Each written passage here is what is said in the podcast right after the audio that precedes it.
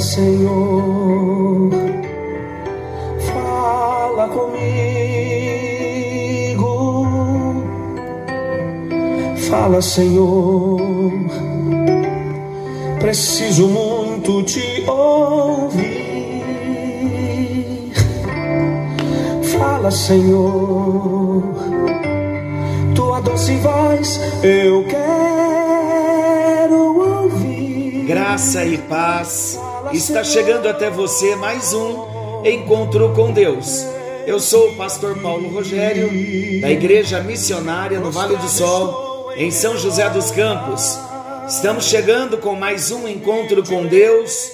Estamos no Brasil e também em alguns países com pessoas amigas, conhecidas. Como é bom podermos nesse tempo estar compartilhando da palavra de Deus e juntos nós estarmos crescendo no propósito, o propósito de nos tornarmos semelhantes a Jesus Cristo no seu caráter e na sua missão. E como tem sido valioso para nós estarmos estudando sobre as parábolas de Jesus. Hoje, então, falaremos de mais uma parábola. Ontem, no, no, no encontro anterior, nós falamos da parábola das bodas do filho do rei e hoje nós vamos falar da parábola da figueira estéril. Fazia tempo que eu estava querendo falar sobre essa parábola, então chegou o momento. Ela é uma parábola bem como todas, com seu cunho de ensinamento. Essa parábola, ela tem ensinamentos fortes para nós também. Então não conseguiremos terminá-la, o assunto, hoje, num encontro só, mas vamos começar.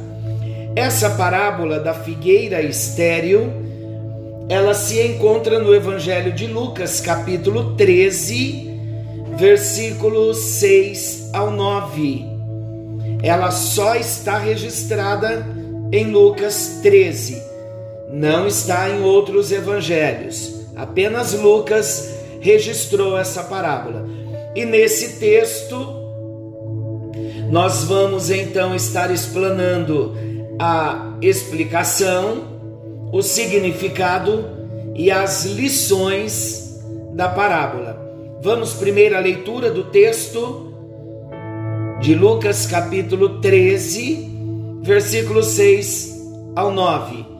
E dizia esta parábola: um certo homem tinha uma figueira plantada na sua vinha e foi procurar nela fruto, não o achando, e disse ao vinhateiro: Eis que há três anos venho procurar fruto nesta figueira e não o acho. Corta, porque ocupa ainda a terra inutilmente. E respondendo ele disse: Senhor, deixa este ano, até que eu a escave e a esterque, e se der fruto, ficará, e se não, depois a mandarás cortar. Então, esta é a parábola da figueira estéril. O texto está em Lucas, capítulo 13 versículos 6 ao 9. Vamos ao contexto histórico da parábola da figueira estéril. Aqui no capítulo 13 do Evangelho de Lucas, assim como no final do capítulo anterior, aqui no finalzinho do capítulo 12, a parábola está no capítulo 13 e aqui no finalzinho do capítulo 12, nitidamente nós percebemos uma ênfase no ensino sobre a necessidade da conversão. Também é possível entendermos que Jesus contou essa parábola durante a sua viagem final para Jerusalém está no versículo 1 do capítulo 13. Naquela mesma ocasião, Chegando alguns, falavam a Jesus a respeito dos galileus, cujo sangue Pilatos misturara com os sacrifícios que os mesmos realizavam.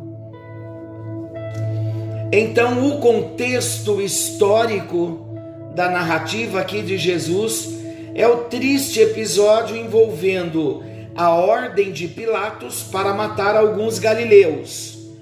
Pelo relato de Lucas, podemos entender que algumas pessoas naturais da Galileia peregrinaram até Jerusalém. Estamos falando do contexto histórico.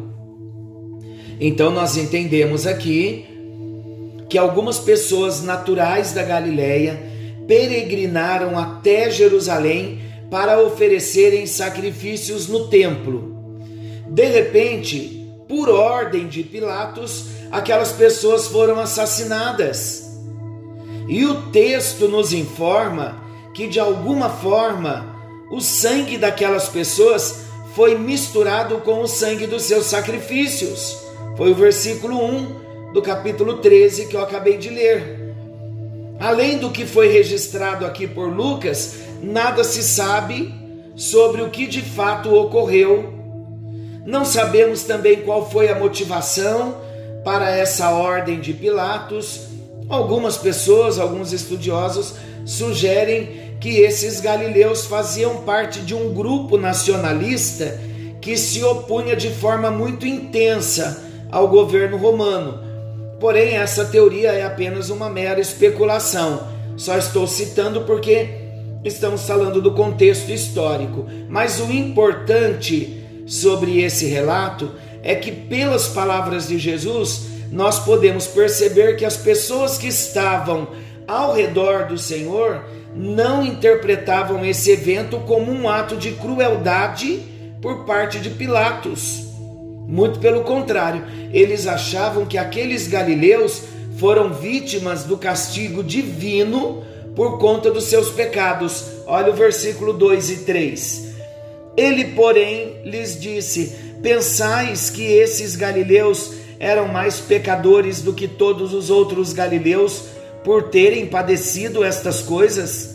Não eram, Jesus dizendo: Eu vou-lo afirmo se, porém, não vos arrependerdes, todos igualmente perecereis. Então, esse tipo de entendimento que relacionava o sofrimento com o pecado pessoal era muito comum entre os judeus. E um exemplo disso é a própria história de Jó, onde quando Jó passa por todas aquelas provas, as enfermidades, as grandes perdas, que Jó sofreu, os seus amigos associaram o sofrimento enfrentado por Jó com o castigo divino por seus pecados. Nós não vamos ler os textos, está lá em Jó 4, 7, 8, 20, 11, versículo 6, 22, do 6 a 10. Você pode até ler, mas o que eu estou falando é que nesse início, o contexto histórico do capítulo 13 conta, Jesus fala a respeito dos galileus, cujo sangue Pilatos misturara com os sacrifícios que os mesmos realizavam, por conta desse incidente que aconteceu. Então, como o judeu sempre atribuía um sofrimento, uma tragédia ao pecado, então, esses galileus que sofreram e morreram nesse acidente que Jesus estava mencionando, que só Lucas menciona, então os judeus atribuíam, relacionavam com o pecado. E Jesus então explica que não era por conta de pecado, e Jesus nivelou a todos, dizendo: Olha, se todos de igual modo não vos arrependerdes, todos igualmente perecereis. Então, o que, que Jesus estava fazendo aqui? Jesus estava reprovando completamente esse conceito de atribuir o sofrimento ao pecado. Então Jesus reprova completamente esse conceito quando ele afirma que aqueles galileus mortos não eram necessariamente maiores pecadores que, que os demais galileus. E então Jesus enfaticamente ele adverte os seus ouvintes no versículo 13: Mas a menos que se convertam, todos vocês igualmente perecerão. É possível também que na época os judeus associaram a origem das vítimas à Galileia como um fator contribuinte para tal punição. Nós devemos nos lembrar que existia preconceito entre os judeus de Jerusalém e os galileus. Jesus então continuou seu discurso refutando claramente essa ideia. Então ele fez isso de que forma?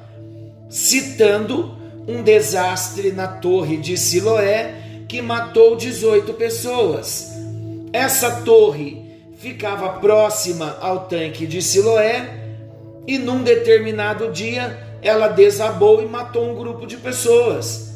O interessante é o detalhe da narrativa de Jesus. Se no outro evento foram os galileus que morreram, nesse desastre com a torre foram os moradores de Jerusalém. Mais uma vez, então, Jesus enfatizou a sentença no versículo 5: Mas a menos que se convertam, vocês semelhantemente perecerão. Quando eu citei aqui o acidente da torre de Siloé, eu citei o versículo 4 de Lucas 13, falando do contexto.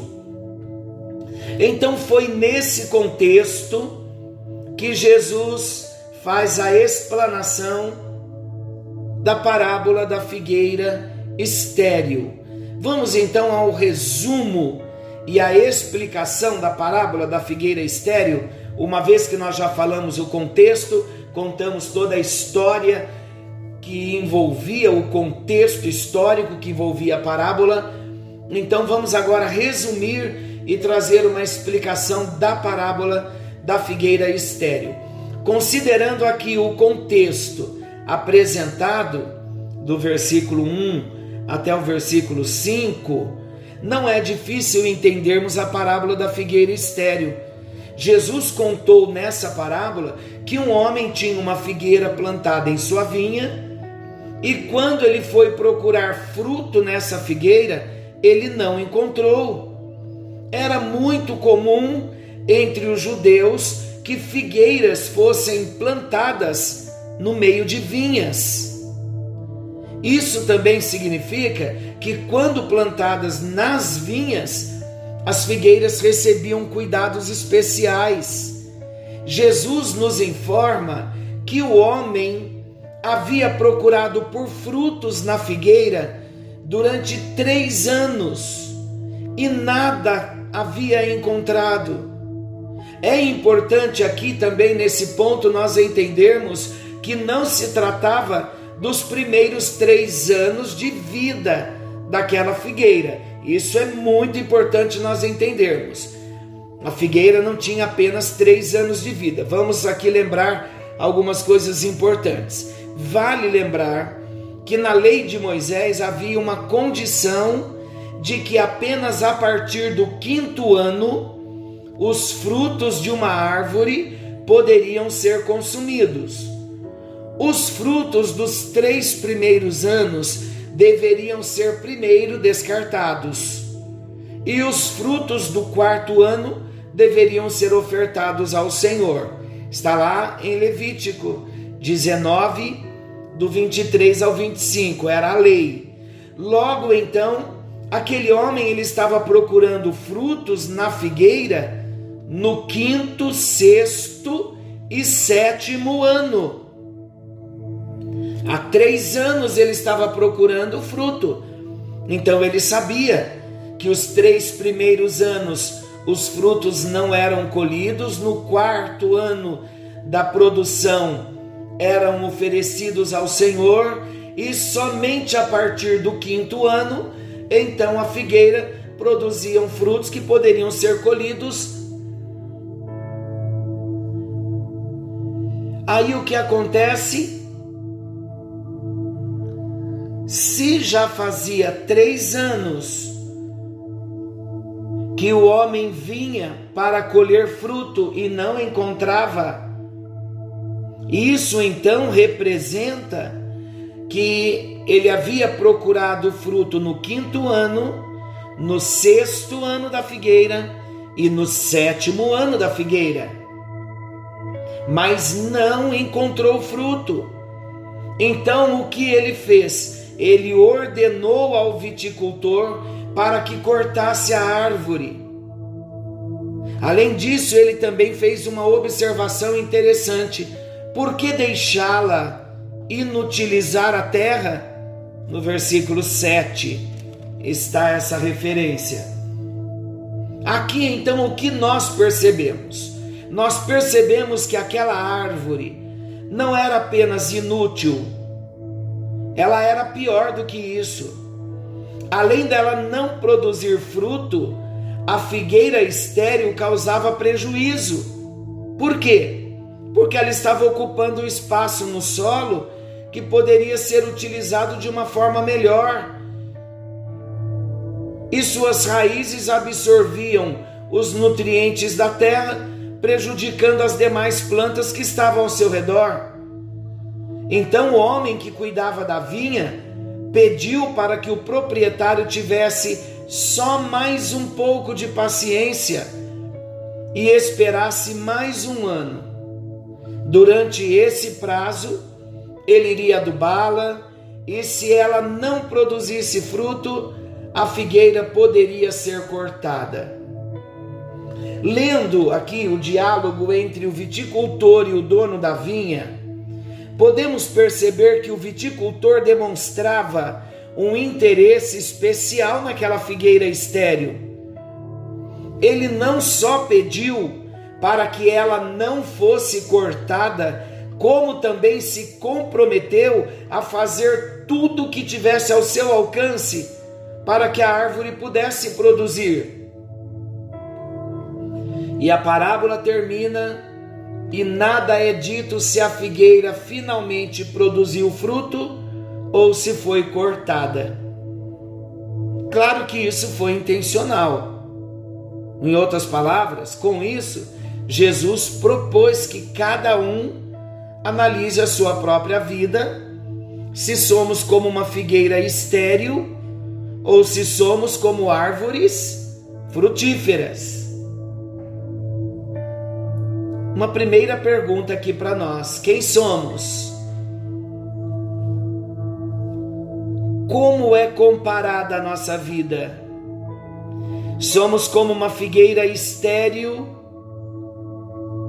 ou somos como árvores frutíferas?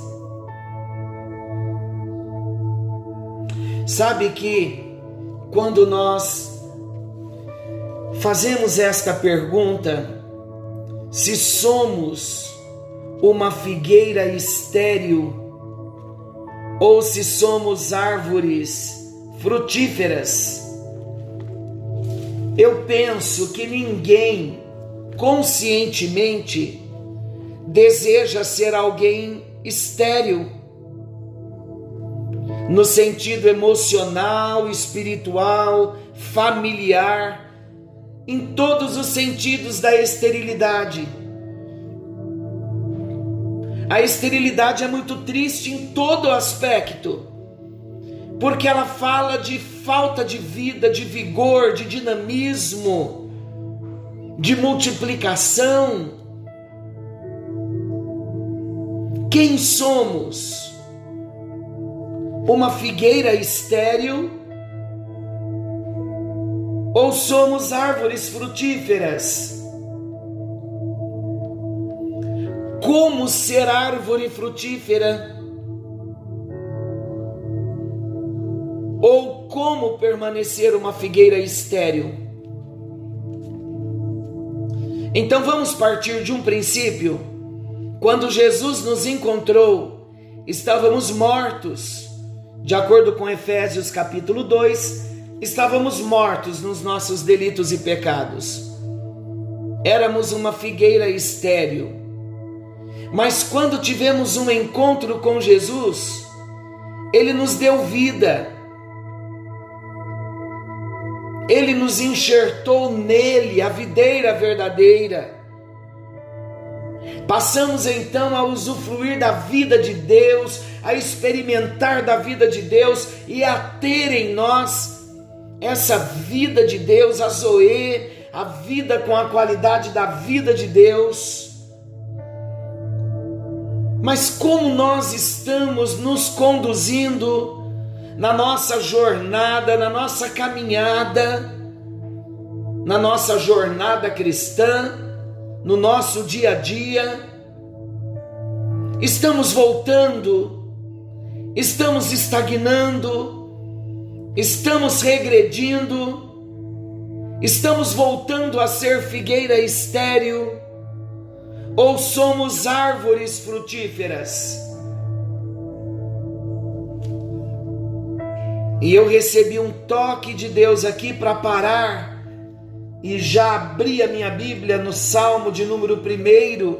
Olha o que diz o Salmo de número 1. Aqui nós encontramos um convite de Deus, o amor de Deus explanando para nós a única forma de sermos árvores frutíferas, de deixarmos de ser figueira estéril. Olha o que a palavra diz, Salmo de número 1: Bem-aventurado o homem que não anda no conselho dos ímpios, não se detém no caminho dos pecadores, e nem se assenta na roda dos escarnecedores.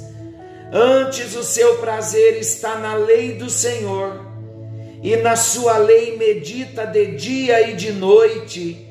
Ele é como árvore plantada junto à corrente de águas, que no devido tempo dá o seu fruto e cuja folhagem não murcha, e tudo quanto ele faz será bem-sucedido. Os ímpios não são assim. Eles são, porém, como a palha que o vento dispersa. Por isso os perversos não prevalecerão no juízo, e nem os pecadores na congregação dos justos. Pois o Senhor conhece o caminho dos justos, mas o caminho dos ímpios perecerá. Claro que no texto, tanto da parábola da figueira estéril, como no Salmo 1, a palavra não está falando de nós como árvores ambulantes na terra. É uma figura de linguagem. Mas olha a comparação que o salmista faz daquele homem, chamando-o de bem-aventurado, o homem que não anda no conselho dos ímpios, que não se detém no caminho dos pecadores e nem se assenta na roda dos escarnecedores. Antes o seu prazer está na lei do Senhor, e na sua lei medita de dia e de noite. Aí então vem o versículo 3: Ele é como árvore plantada junto à corrente de águas, que no devido tempo dá o seu fruto, e cuja folhagem não murcha, e tudo quanto ele faz será bem sucedido. Então o salmista, como na parábola, o salmista está usando uma figura de linguagem mostrando que o homem que medita na palavra todo dia, que não anda no conselho dos ímpios, que não se detém no caminho dos pecadores, mas que tem o prazer na lei do Senhor, ele é comparado a uma árvore saudável. Uma árvore plantada junto aos ribeiros das águas, e toda estação ela está dando o seu fruto, as suas folhas não murcham, está falando de alguém saudável. Como podemos ser pessoas saudáveis? Como podemos ser pessoas frutíferas? amando ao Senhor, meus amados. meditando na palavra do Senhor dia e noite. Seremos saudáveis. Agora, se o nosso coração não se aplicar na lei do Senhor, se não meditarmos na lei do Senhor dia e noite, nós não seremos como árvores saudáveis. Muito pelo contrário, seremos comparados à palha que o vento dispersa. E interessante que o texto também está dizendo que é por isso que os perversos não prevalecerão no juízo e nem os pecadores na congregação dos justos. Deus quer olhar para nós e Ele quer ver em nós árvores frutíferas. Em outras palavras, Deus deseja que tenhamos vida saudável. E vida saudável só há um meio de tê-la, de obtê-la e de mantê-la. É estando na presença do Senhor, tendo prazer na lei do Senhor, meditando na lei do Senhor dia e noite. Caso contrário, seremos como a figueira estéril. Nesta primeira parte do nosso encontro, nesta parábola da figueira estéril, já dá para entendermos quem nós somos o Espírito de Deus está perguntando para mim e para você: quem nós somos? Somos árvores saudáveis, árvores frutíferas, estamos dando fruto, estamos ligados, permanecendo na videira verdadeira ou somos cristãos nominais? Todo cristão nominal nesta época pós-pandemia não prevalecerá, queridos. Todo cristão nominal vai manifestar em sua própria vida as marcas de uma folha seca que o vento dispersa. Deus não deseja que sejamos infrutíferos, figueiras estéreis, mas Ele deseja que nós sejamos árvores saudáveis, e no próximo encontro falaremos ainda mais, e o Espírito de Deus estará trabalhando no nosso coração. Senhor nosso Deus, Pai amoroso, nós acabamos de ouvir a introdução, o contexto histórico e a explicação da parábola da figueira estéril, que no seu quinto, sexto e sétimo ano, que já era o ano dela estar produzindo frutos. Ela ainda não estava produzindo frutos. Estava ainda, além de ser inútil, ocupando lugar na terra. Senhor, em nome de Jesus, nós oramos para que as tuas mãos se estendam em nossas vidas. Dá-nos esta consciência de que precisamos parar tudo, rever a nossa vida cristã, quem somos no reino do Senhor.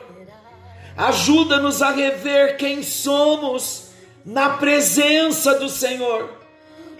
Ajuda-nos a rever quem somos no reino do Senhor, na nossa vida, na nossa casa, na nossa família na nossa comunidade cristã.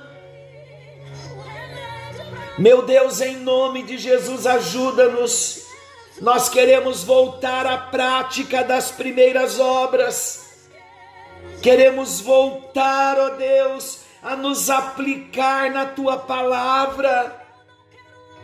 Queremos voltar a ter prazer na lei do Senhor e na tua lei meditar dia e noite, para sermos comparados a essa árvore saudável, plantada junto aos ribeiros das águas. Ó Deus, tudo aquilo que tem sido mais forte do que nós nesse tempo, nós oramos e declaramos que vamos nos levantar, e a tua vontade prevalecerá, e nós obedeceremos e viveremos o teu propósito, e somente o teu nome vai ser glorificado em nossas vidas e através das nossas vidas.